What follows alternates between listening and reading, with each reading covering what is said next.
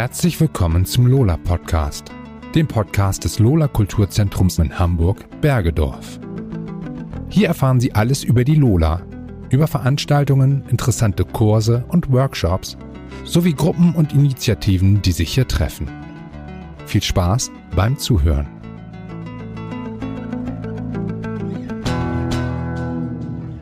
Mit ihrem Charme und Cello schafft es die Sängerin und Songwriterin Fidi Steinbeck in der neunten Staffel der Castingshow The Voice of Germany, die Jury, ihren Coach Mark Forster sowie das Fernsehpublikum zu bezaubern und landete letztendlich im Finale. Da hatte sie die Herzen des Lola-Publikums schon längst erreicht, denn hier im Hamburger Osten startete ihre Musikkarriere. Hallo Fidi, bist du eigentlich waschechte Bergedorferin? Also ich bin in Bergedorf geboren, im AK Bergedorf und äh, bin dann aber in Rheinbeck aufgewachsen und da auch erst zur Schule gegangen und hab, bin dann aber, ich glaube zur neunten Klasse habe ich dann gewechselt und bin dann in Bergedorf zur Schule gegangen auch und habe in Bergedorf auch Abi gemacht. Also bin so ein bisschen beides, Bergedorferin und Rheinbeckerin. Nach dem Abi bist du dann weggezogen oder wie? Oder bist du noch nach wie vor in Bergedorf? Also wo, wo sitzt du denn gerade? Äh, Gerade bin ich in, ich glaube, das heißt Hohenfelde. Hohenfelde, Eilbek wohne ich aktuell. Und ich habe aber äh, nach dem Abi bin ich dann erstmal irgendwie in die Stadt reingezogen, habe in Eimsbüttel gewohnt und bin dann in der Tat nach Österreich gezogen, habe anderthalb Jahre in Wien gewohnt und bin dann nach Hamburg zurück und dann nochmal für eine Ausbildung nach Plön gezogen, also weiter im Norden. Mhm. Und äh, dann wieder zurück nach Hamburg. Und danach bin ich einfach innerhalb von Hamburg ein paar Mal umgezogen und jetzt aber hier in Hohenfelde, Eilbek sesshaft geworden. Angekommen. Genau. Erstmal, vorerst oder, vorerst, oder wie? Ja. Oder doch? Okay. Ja, schon, also irgendwann bestimmt auch mal wieder weiter raus, so, aber ähm, für, für, für gerade ist es total toll und ideal eigentlich hier. Also ich frage einfach mal aus Neugier, ähm, wie kam es dazu, dass du jetzt in der letzten Zeit so, so viel rumgekommen bist? Und also was hast du jetzt zum Beispiel in Wien gemacht? Was hast du in Plön gemacht? So, willst du darauf näher eingehen? Also meine Zeit in Österreich liegt schon ein bisschen zurück. Ich bin da hingezogen, relativ direkt nach dem Abi, das war 2005 und habe da Theater, Film und Medienwissenschaften angefangen zu studieren habe dann aber gemerkt, dass ich als absolute Nordpflanze da irgendwie nicht so richtig Fuß fassen kann. Ach echt? Und, so temperamentmäßig oder wie? Ja, oder irgendwie, was meinst du? ich weiß auch nicht. Es, also Wien ist wirklich eine wahnsinnig tolle, schöne Stadt und ähm, äh, hat ja ganz viel Kultur zu bieten, ganz viel Geschichte zu bieten und so. Aber ich, ich war dann irgendwie, ich, ich bin da nicht so angekommen, muss ich sagen. Und bin dann wieder zurück nach Hamburg gezogen und hatte dann äh, den Wunsch eigentlich, ich ja, habe zwischendurch auch immer wieder überlegt, ob ich doch Musik studiere und habe dann aber mich erstmal für eine handwerkliche Ausbildung entschieden. Ach was, was äh, denn? Ja. Sag mal. Bootsbau. Ich bin Bootsbauerin gelernt. Ach, irre. Das ist Junggesellin. Ähm, cool. Ja. Wie cool ist das denn? Okay. Allerdings nur auf dem Papier. Ähm, also ich habe die Prüfung gemacht natürlich und äh, bin dann aber wieder zurück nach Hamburg und habe dann als Quereinsteigerin in der Werbebranche angefangen zu arbeiten und habe dann da auch acht, ich glaube knapp acht Jahre gearbeitet, bis ich dann endlich den Absprung geschafft habe äh, und einfach nur Musik mache. Hauptberuf. Acht, acht Jahre, dann bist du ja schon mindestens ich 24 oder so. alt, ja, genau. Ich bin 25,5. okay, und äh, wie bist du zu Musik machen gekommen? Musik war eigentlich schon immer ein riesiger Teil in meinem Leben, weil ich aus einer Musikerfamilie komme. Meine beiden Eltern haben beide in Hamburg an der Musikhochschule studiert, haben sich da auch kennengelernt. Und äh, ich bin die jüngste von drei äh, Geschwistern, drei Mädchen sind wir. Mhm. Und, oder Frauen vielmehr jetzt natürlich, sind ja alle erwachsen. Und äh, meine beiden älteren Schwestern, die machen eben auch beide Musik, haben beide Musik studiert. Die älteste hat Geige studiert an der Hochschule und die mittlere hat Musik auf Lehramt studiert. Und ja, für mich war irgendwie schon in der frühesten Kindheit irgendwie klar, dass ich äh, Musik mache auch. Und was kannst du alles? Was spielst du alles? Also ich habe gesehen, Cello kannst du auf jeden Fall spielen. So ein bisschen singen, glaube ich, auch. Ja, so nebenbei, ne? mein Hauptinstrument ist das Cello auf jeden Fall.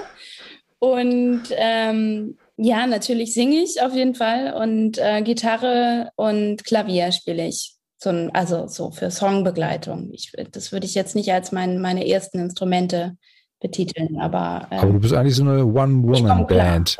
Ja, du kommst klar. ja. Und im Notfall kannst du ja noch ein paar Boote bauen, ne, wenn das genau, echt so. wenn das nicht reicht. Ja. du sag mal, das Lola-Publikum, das lernte dich ja als die eine Hälfte des Falco-Duos kennen. Also an der Seite des hier ebenfalls sehr populären Songwriters Sebastian Falk. Genau. Genau, seit wann schreibst du eigentlich deine eigenen Songs? Und äh, wie kam es zu der Idee, diese Songs dann auch einem breiteren Publikum zu präsentieren?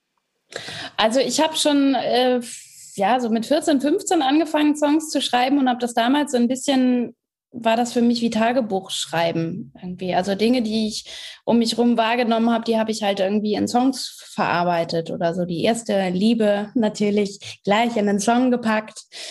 Und äh, ja, dann habe ich natürlich irgendwie erst so, dadurch, dass es Cello eigentlich mein erstes Instrument war, habe ich eben dann in der Band Cello gespielt und der Wunsch aber, meine eigenen Songs irgendwie wirklich mal auszuprobieren und irgendwie anderen Menschen zu zeigen, der wurde dann irgendwie immer größer und auch der Wunsch, irgendwie eigene musikalische Ideen umzusetzen, so wie ich mir das vorstelle ja, und so, so, so kam das, dass ich dann irgendwann äh, den Mut äh, hatte, äh, jemanden anzusprechen. Das war der Live. Live äh, Sandner, den kenne ich auch schon seit Urzeiten aus Bergedorf, aus der Lola.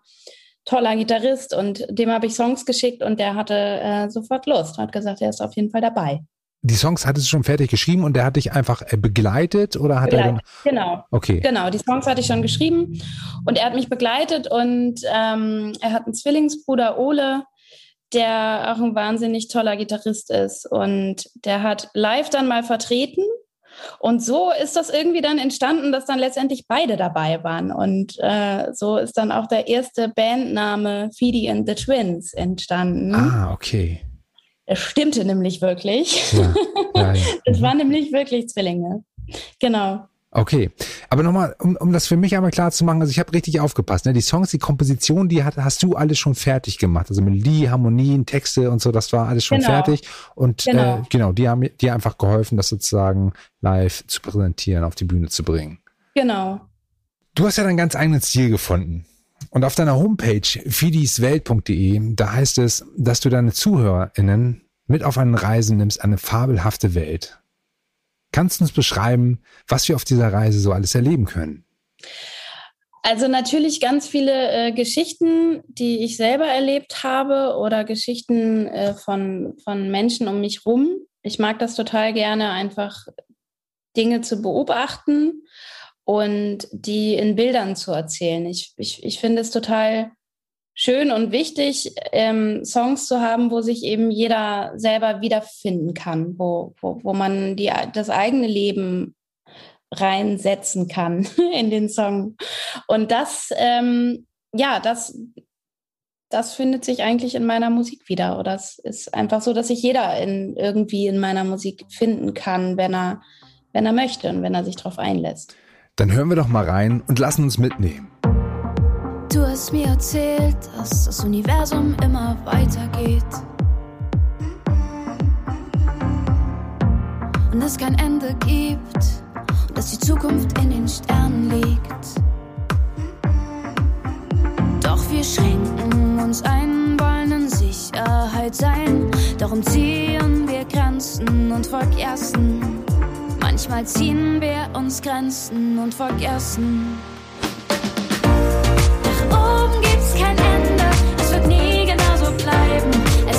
Einfach immer weiter,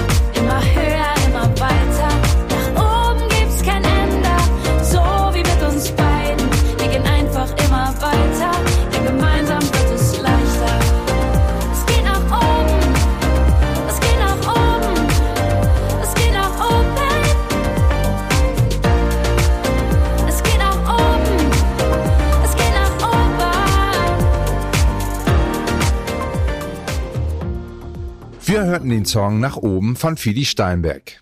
Fidi, kannst du dich eigentlich noch an dein erstes Konzert in der Lola erinnern? Und war es vielleicht sogar dein erstes Konzert überhaupt? Also das war natürlich wahnsinnig aufregend und ich weiß gar nicht mehr, ob es wirklich mein allererstes Konzert überhaupt war, aber es war so ein erstes Konzert mit so einer kleinen Bandbesetzung und witzigerweise war das mit meinem Vater. Der hat Bass gespielt und sein bester, längster Freund Olaf hat äh, Percussion, Cajon gespielt. Und die kennen sich auch seit sie irgendwie 14, 15 sind und haben damals eine Band gehabt. Und es war irgendwie es war einfach total aufregend in dieser Formation da zu sitzen. Ich habe Gitarre gespielt, was ich vorher auch noch nicht so wirklich vor Leuten gemacht habe. Einfach, ich habe die Gitarre eher zu Hause einfach genutzt, um Songs zu schreiben. Aber ja, das war, das war einfach, also es war wahnsinnig aufregend ja. einfach. Und dann in der Lola, also das Lola war für mich einfach natürlich einfach die Bretter, die die Welt bedeuten. Hast schon viel gesehen, aber Lola? Lola? Kommst nicht ran, ne? Die Lola. Und war es denn aber so positiv aufregend oder war es so einschüchternd aufregend? Also hast du, warst du dann irgendwie bang, dass du dich verspielen würdest oder sowas? Oder war es eher so stimulierend und ähm, also hat sich gekickt sozusagen diese Aufregung? Weißt du das noch? Also ich weiß, dass ich früh, also die, bei den ersten Konzerten immer Angst hatte, dass ich einen Text vergesse. Ah. Und es ist auch, es, also es kam auch bei ein, zwei Konzerten mal vor und was ja eigentlich verrückt ist, weil ich den Text ja selber geschrieben habe. Und, äh, und ich hatte auch noch ganz am Anfang hatte ich dann mal so Textzettel unten liegen. So, das habe ich mittlerweile gar nicht mehr, weil mich das eigentlich total aus dem Konzept bringen würde, weil, weil man dann irgendwann sucht, an welcher Stelle ist man und mittlerweile ähm, ja, passiert mir das nicht mehr oder ich singe einfach eine Stelle nochmal. Ja, ja. Ähm, Aber ähm, also es muss auf jeden Fall eine positive äh, Aufregung gewesen sein, weil sonst hätte ich nicht weitergemacht, nehme mhm. ich mal an. Okay. Ja, du hast dann ja in der Hamburger Musikszene dann ziemlich schnell, ziemlich gut auch äh, Fuß gefasst. Und ähm, weißt du, was überhaupt dein größtes beziehungsweise aufregendes Konzert oder Erlebnis war? Das ist total schwer zu, zu sagen eigentlich, weil, weil es oft einfach ganz egal, wie groß oder klein das Konzert ist, können einfach ganz große und wunderbar kleine Momente da sein, die irgendwie unvergesslich sind. Aber also was, was für mich natürlich total krass war, war 2019 äh, auf der The Voice Tour in der Barclaycard Arena zu spielen und mhm. da auf der Bühne zu stehen, weil ich vorher zuletzt da bei äh, Morricone war und ganz oben im Rang saß und das ein oder andere Tränchen verdrückt habe, weil es so schön war und weil es so bewegend war. Und es war für mich einfach ein, ein wahnsinniges Gefühl, auf die, äh, praktisch auf der gleichen Stelle zu stehen wie, wie Morricone irgendwie eine kurze Zeit vorher. Das war Wahnsinn. Ah ja, ah, cool, du warst da. Ich habe auch, ich, ich wäre eigentlich auch gern hingegangen, aber ich habe es verpasst. War, war cool, ja? Das war wahnsinnig ja, schön. Okay. Wirklich mhm. ganz, ganz toll. Aber dann sag noch mal, ähm, wie hast du es empfunden? Ich meine, okay, da hat zwar Morricone vorher da auch gestanden und, und das ist zwar natürlich schon aufregend genug, aber dann dann selber in dieser Halle zu stehen und vor so vielen Menschen zu spielen. Also fand es, fand es gut oder oder war es irgendwie? Ähm, ich frage mal ganz konkret, ja. Also ich habe, ja. ich ich habe diese Situation auch schon ein paar Mal gehabt und ähm, ach, klar ist das geil, so, aber es ist, es, es ist ja so groß und so viele Menschen, also es verschwimmt ja schon so fast. Und irgendwie fand es immer so einen kleinen Clubs, wo man die Leute wirklich sieht und spürt und fühlt und, und so, und die Energie, ähm, die dann auch so zurückkommt, fand ich immer geiler, muss ich ehrlich sagen.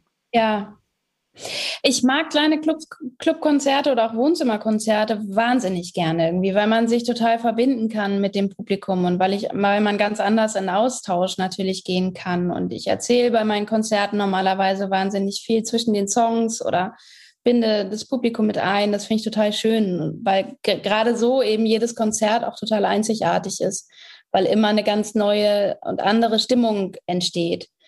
Und das hat man natürlich bei so großen Konzerten, ist das natürlich schwieriger. So ja. gerade auch in dem Rahmen, in dem ich jetzt, also diese Tour, äh, nicht mit eigenen Songs unterwegs zu sein, ist natürlich auch was anderes natürlich. Ähm, aber es ist trotzdem einfach so, man hat so ein paar Leute in den, in den ersten Reihen, die man dann sieht und äh, mit denen man sich trotzdem per Blickkontakt irgendwie verbindet. Und mhm. das war auch so kurz, kurz vor Ende der Tour waren wir dann in Hamburg und ich hatte vorher schon irgendwie 20 Konzerte in anderen Städten gespielt und dann war es so ein Heimspiel irgendwie. Und dann war es einfach toll, äh, ja, ich konnte dann voller Stolz natürlich sagen, Hamburg ist aber das beste Publikum. Stimmte natürlich so jetzt auch nicht unbedingt, aber es war für mein Gefühl einfach dann einfach so ein, so ein, so ein toller Tourabschluss. Mhm. Und ähm, ja, also ich mag beides. Ich mag große Hallen, hat irgendwie einen totalen Reiz und bringt einfach total Spaß, weil es soundmäßig natürlich einfach einen ganz anderen Wumms hat. Und ich finde es aber total schön, im ganz, ganz Kleinen zu spielen. Also, mhm. ja. Ja. Beides. Mhm. Ich total. Du hattest das ja eben kurz im Nebensatz schon angesprochen. Also du hast ja damals äh, 2019 in der Fernsehshow The Voice of Germany mitgewirkt, fast an der Blind Audition und alle vier JurorInnen haben sich umgedreht. Mark Forster, Alice Merton, Ray Garvey und Sido. Alle haben versucht, dich als Mitglied für ihr Team zu gewinnen und ähm, das muss ja unfassbar aufregend gewesen sein für dich. Ähm, kannst du die Situation beschreiben? Was ist da in dir vorgegangen? Es war total unwirklich und total verrückt, weil ich eigentlich während des Songs die ganze Zeit die Augen zu hatte und zwischendurch einmal, glaube ich, an die Decke geguckt habe oder so. Aber ich wusste eigentlich, weil natürlich auch alles laut ist irgendwie und man hat die Buzzer gar nicht gehört. Das heißt, ich wusste bis Songende überhaupt nicht. Ach echt, du hast das komplett ausgeblendet. Oder nicht, ich wusste es nicht. Ach, das hätte auch sein können, dass sie dich schon so von der Bühne geschoben haben, ohne dass du es gemerkt hast, oder? Theoretisch. ähm, und dann habe ich die Augen aufgemacht und ähm, man sieht das auch in dem Video, da mache ich irgendwie so einen ganz komischen Gesichtsausdruck, weil es halt so, ich mache die Augen auf und gucke einfach alle an und sehe, dass sich alle umgedreht haben. Und es war total abgefahren. Ich dachte, ja. das war einfach äh, unbeschreibliches Gefühl. Und dann natürlich irgendwie die Entscheidung zu haben, irgendwie zu wem geht man. Ja, verrückt, mhm. total verrückt. Mhm. Warum hast du dich für Marc entschieden? Das war mir eigentlich dann schon ziemlich klar, dass wenn sich Marc umdrehen sollte, dass ich dann zu ihm gehe, weil wir beide natürlich irgendwie, erstmal sind wir, glaube ich, alt, gleich alt, glaube glaub ich auch. Ah, ja, auf 25 und, Jahre. Ähm, ja. Und wir machen beide Deutschpop. Und das war für mich natürlich, also alle die da waren, sind natürlich tolle KünstlerInnen, aber ähm, ja, Marc und ich, da fühlte sich das irgendwie einfach so stimmig an. Mhm, okay. Das passte irgendwie mhm. total gut. Wie bist du denn überhaupt zu dieser Sendung gekommen? Also wie kamst du auf die Idee? Hattest du also hattest du das schon lange an, visiert, angepeilt oder kamst du zufällig dazu? Erzähl mal.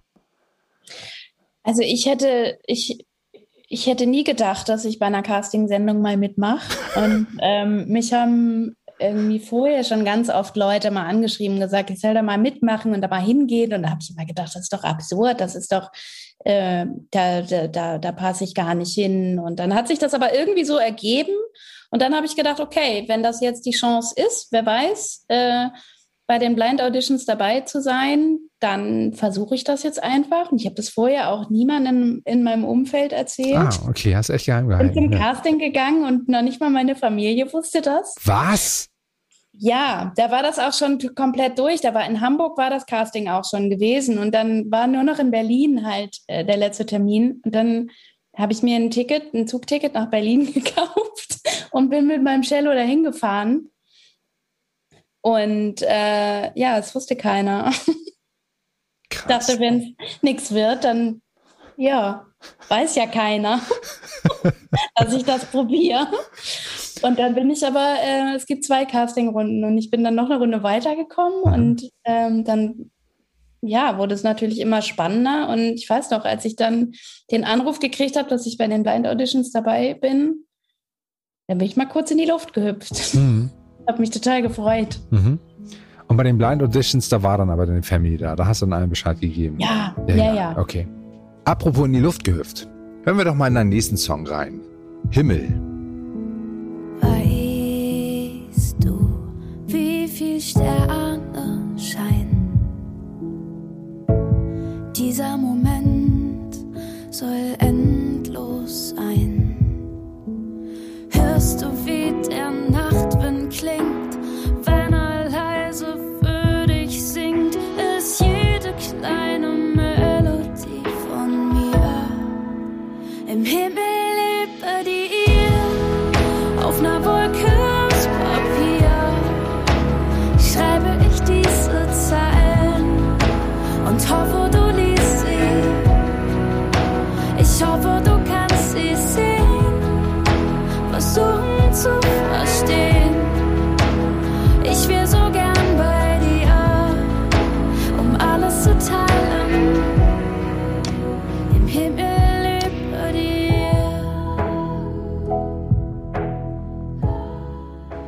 Du noch ein bisschen was über diese Sendung ähm, erzählen? Wie kann man sich das vorstellen? Also was wird da so alles vorproduziert?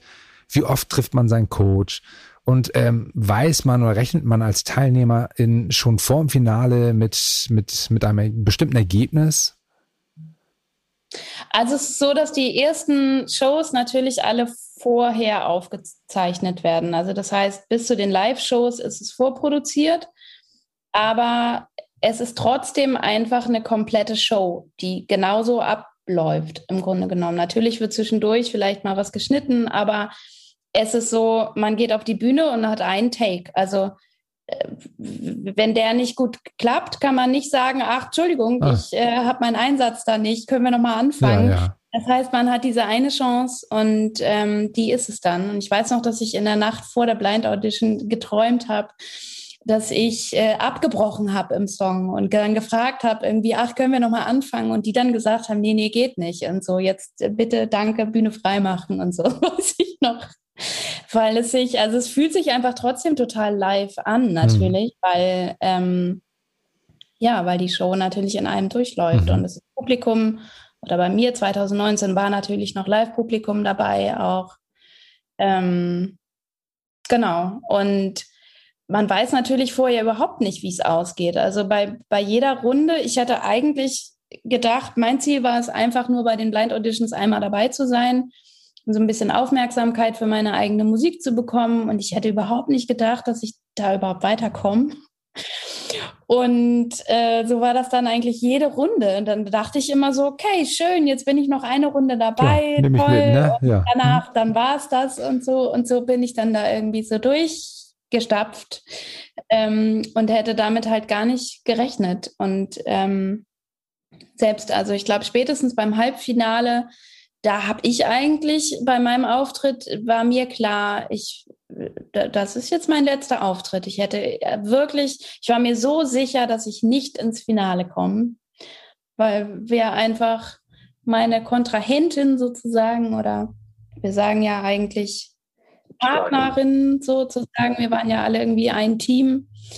Ähm, Friends haben wir immer gesagt. Das ist ein schöner Begriff. Geil, ja. Und äh, wir sind einfach, ich glaube, unterschiedlicher kann man nicht sein. Der Oxa ist einfach in einer Glitzerkugel von der Decke geschwebt und hat einfach eine Wahnsinns-Tanzperformance hingelegt und es war einfach irre.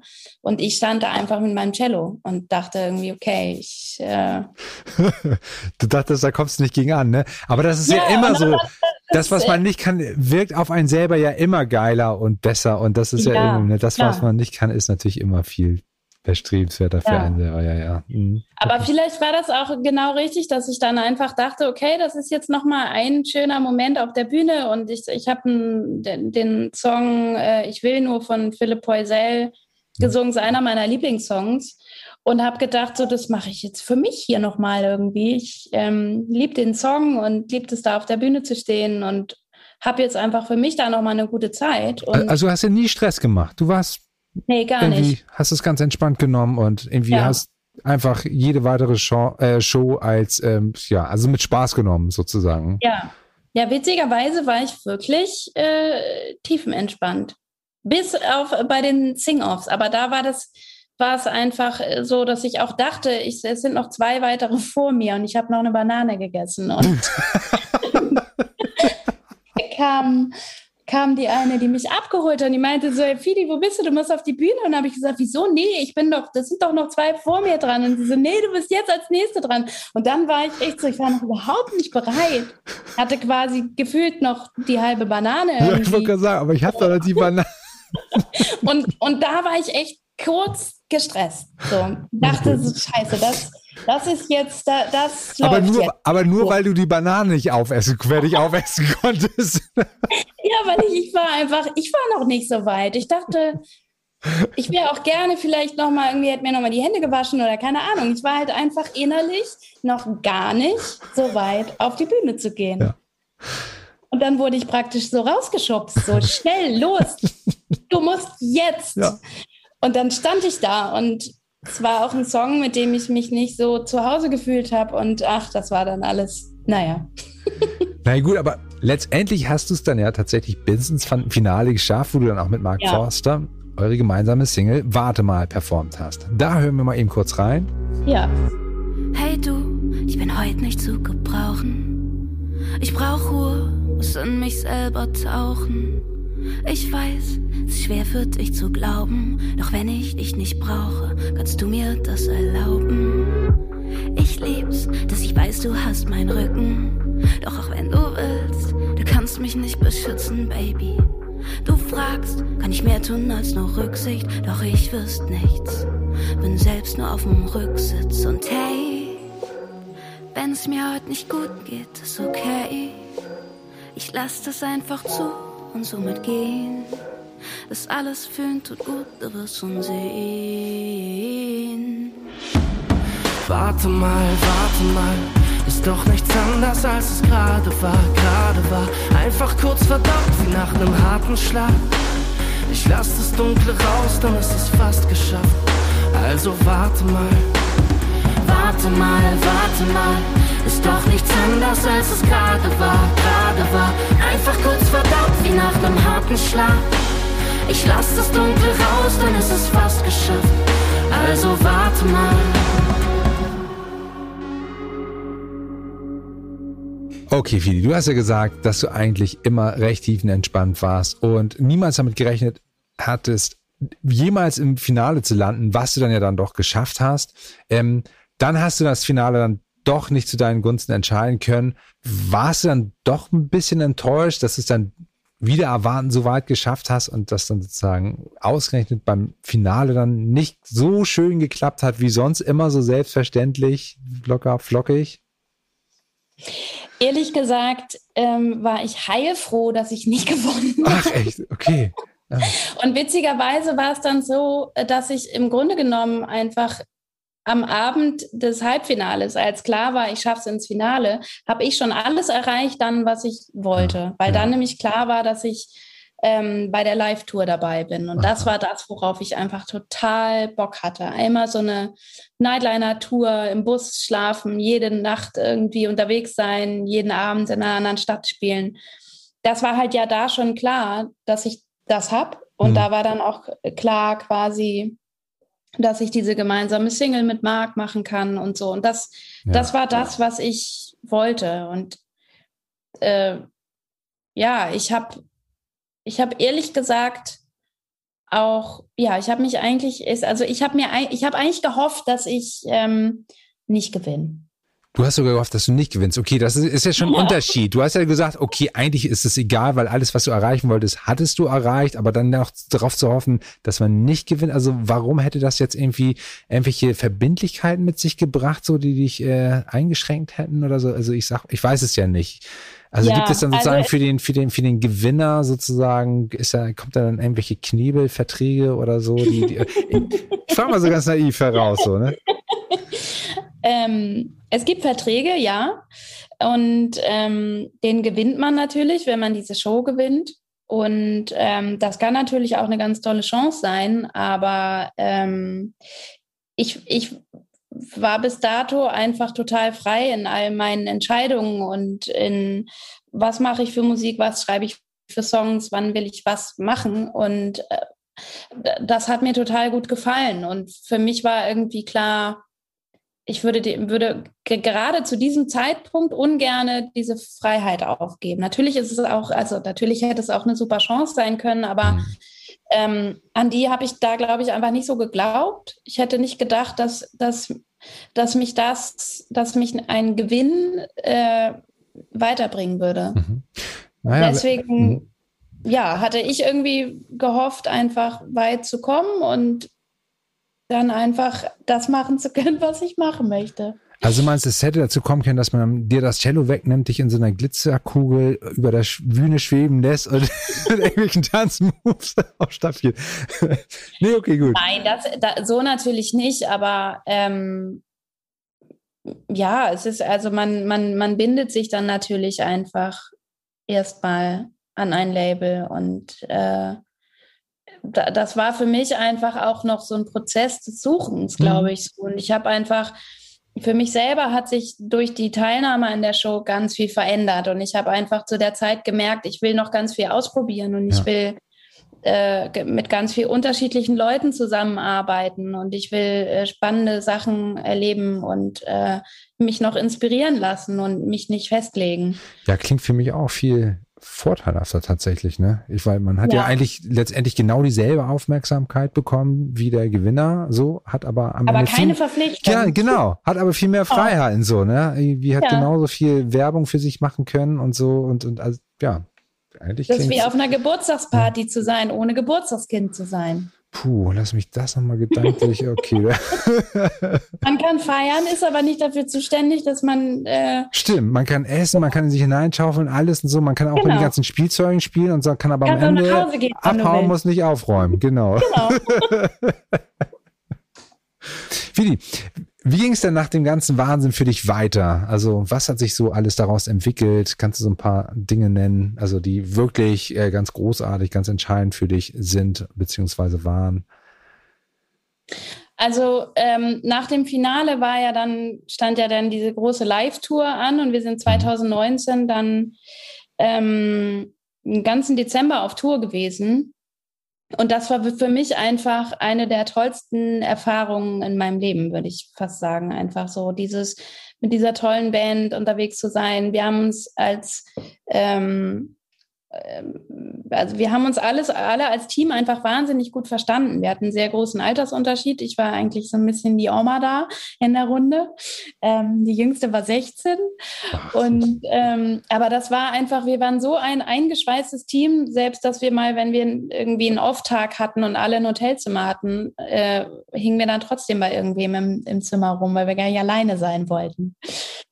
Und einfach so diese Erfahrung zu machen, auf großen Bühnen zu spielen, vor großem Publikum zu spielen, ähm, das, das war einfach total toll. So. Und mhm. dann hatte ich natürlich für 2020 ganz viele Pläne, wollte eine erste eigene kleine Tour spielen. Es gab die Chance, eigentlich eine Support-Tour äh, zu spielen. Ja, und dann kam Zeit, ne? So. So, erzähl mal. Dann kam das halt alles nicht. Ja. Und dann war so im März so eine Woche kurze Schockstarre, dass ich dachte, oh mein Gott, was mache ich jetzt? Jetzt ist alles gelaufen, alles doof. Und dann habe ich aber gedacht, okay, ich muss irgendwie diese Zeit nutzen, ich muss irgendwie aktiv sein, ich muss was machen. Ich äh, und habe dann gedacht, okay, dann bringe ich jetzt, schreibe ich jetzt Songs und ich bringe eine EP raus und das habe ich dann gemacht und habe dann eigentlich schon ab Sommer letzten Jahres irgendwie äh, mich mit ganz tollen KünstlerInnen aus Hamburg zusammengetan, mit einem Produzenten, mit dem ich schon äh, sehr viel zusammengearbeitet habe und äh, habe ein Weihnachtsalbum geschrieben und habe dann ein Weihnachtsalbum released mhm. ähm, als Adventskalender. Mhm. und habe einfach so, so letztes Jahr total gut nutzen können. Einfach maximal kreativ sein, mit, unterschiedlichsten, mit den unterschiedlichsten KünstlerInnen zusammen zu sein, zu schreiben, äh, das war einfach, das hat mich, glaube ich, total weitergebracht in meinem künstlerischen Dasein, in meinem Schaffen. Mhm. So. Okay, also konntest du dein Repertoire jetzt auch deutlich sozusagen ausbauen, sodass, wenn es dann jetzt ja. hoffentlich bald wieder weitergeht, ähm, du dann auch ordentlich neues Material im Gepäck hast und ja. dich dafür entsprechend auch vorbereiten genau. können. Ja, okay. Ähm, Gibt es denn da schon konkrete Pläne? Also was, was steht so an, an weiteren, also an Konzerten und an weiteren Veröffentlichungen? Also am 18.06. ist eine neue Single von mir rausgekommen als äh, mit einem Duettpartner, den ich auch von The Voice kennengelernt habe. Der hat 2018 ähm, gewonnen. Und wir sind, haben uns da bei meinem Halbfinale kennengelernt und sind in Kontakt geblieben und haben uns irgendwie angefreundet und äh, haben zusammen was geschrieben. Der Song ist gerade draußen und äh, es kommt noch im Sommer äh, noch ein Song von mir raus, eine erste Single. Und auf die freue ich mich ganz besonders. Okay, das ist aber noch geheim, ne? Genau, ist noch geheim. Ja. Und ähm, ich sitze gerade an einem Album. Das heißt, ich schreibe gerade ganz fleißig, ganz viel. Und ähm, wenn es gut läuft, kommt das noch in diesem Jahr. Ansonsten Anfang, Mitte nächsten Jahres. Mhm. Okay. Und am 6. August, da spielst du ja im Rahmen des Open Air in der Lola. Was können sich dann dort äh, die Lola-BesucherInnen, ich meine, auf was können die sich da so freuen? Gibt's also da auch schon ein paar neue Songs zu hören? Und ähm, wer wird dich begleiten?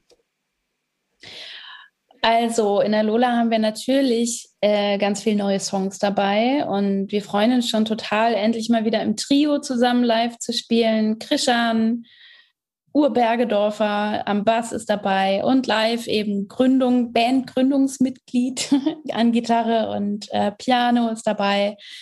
Und äh, genau, ganz viele, ein paar alte Songs natürlich, die, die sich alle immer wünschen, spielen wir natürlich, aber eben ganz viel Neues und ganz viel Geschichten und äh, auf jeden Fall die geballte Energie und gute Laune, die wir jetzt die letzten Monate zurückhalten mussten, werden wir natürlich am 6.8. Äh, machen wir alle innerlichen Fenster auf so, und lassen alles raus.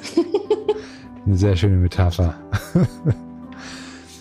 Dann hören wir doch nochmal in einen nächsten Song rein. Hier kommt Vermissung. Viel zu lang sind wir getrennt schon. Ich warte so auf den Moment, dass ich dich endlich wieder in meine Arme nehmen kann. Weil du so weit entfernt wohnst und Vermissung keine Pausen kennt, steh ich am Fenster immer wieder, weil ich dort in deine Richtung sehen kann. Als wäre der Sommer längst vorbei, regnet es in meinem Herz, Erinnerungen ziehen vorbei unsere Zeit. Wenn ich gerade nicht bei dir sein kann, schreibe ich ein paar Zeilen und check sie zu dir. In den Zeilen steht, du fehlst mir gerade so. Wenn ich gerade nicht bei dir sein kann,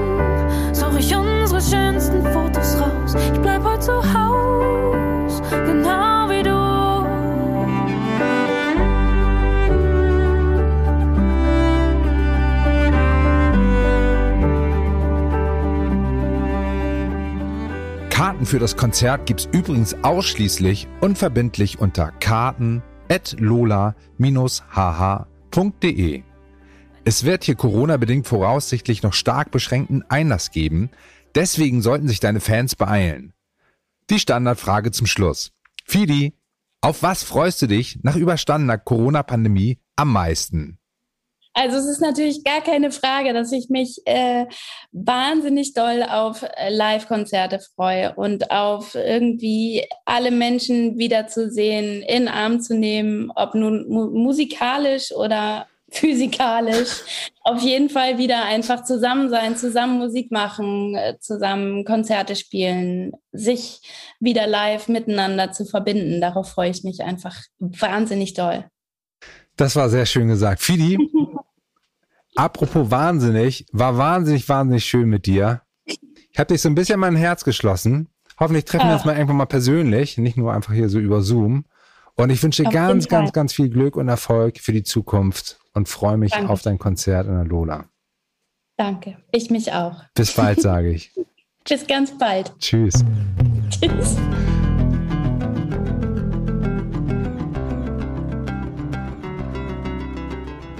Das war der Lola Podcast. Der Podcast des Lola Kulturzentrums in Hamburg Bergedorf. Weitere Infos zu Lola bekommen Sie online unter lola-hh.de. Hier finden Sie auch alle Kontakte für Fragen und Anregungen zum Podcast. Bis zum nächsten Mal.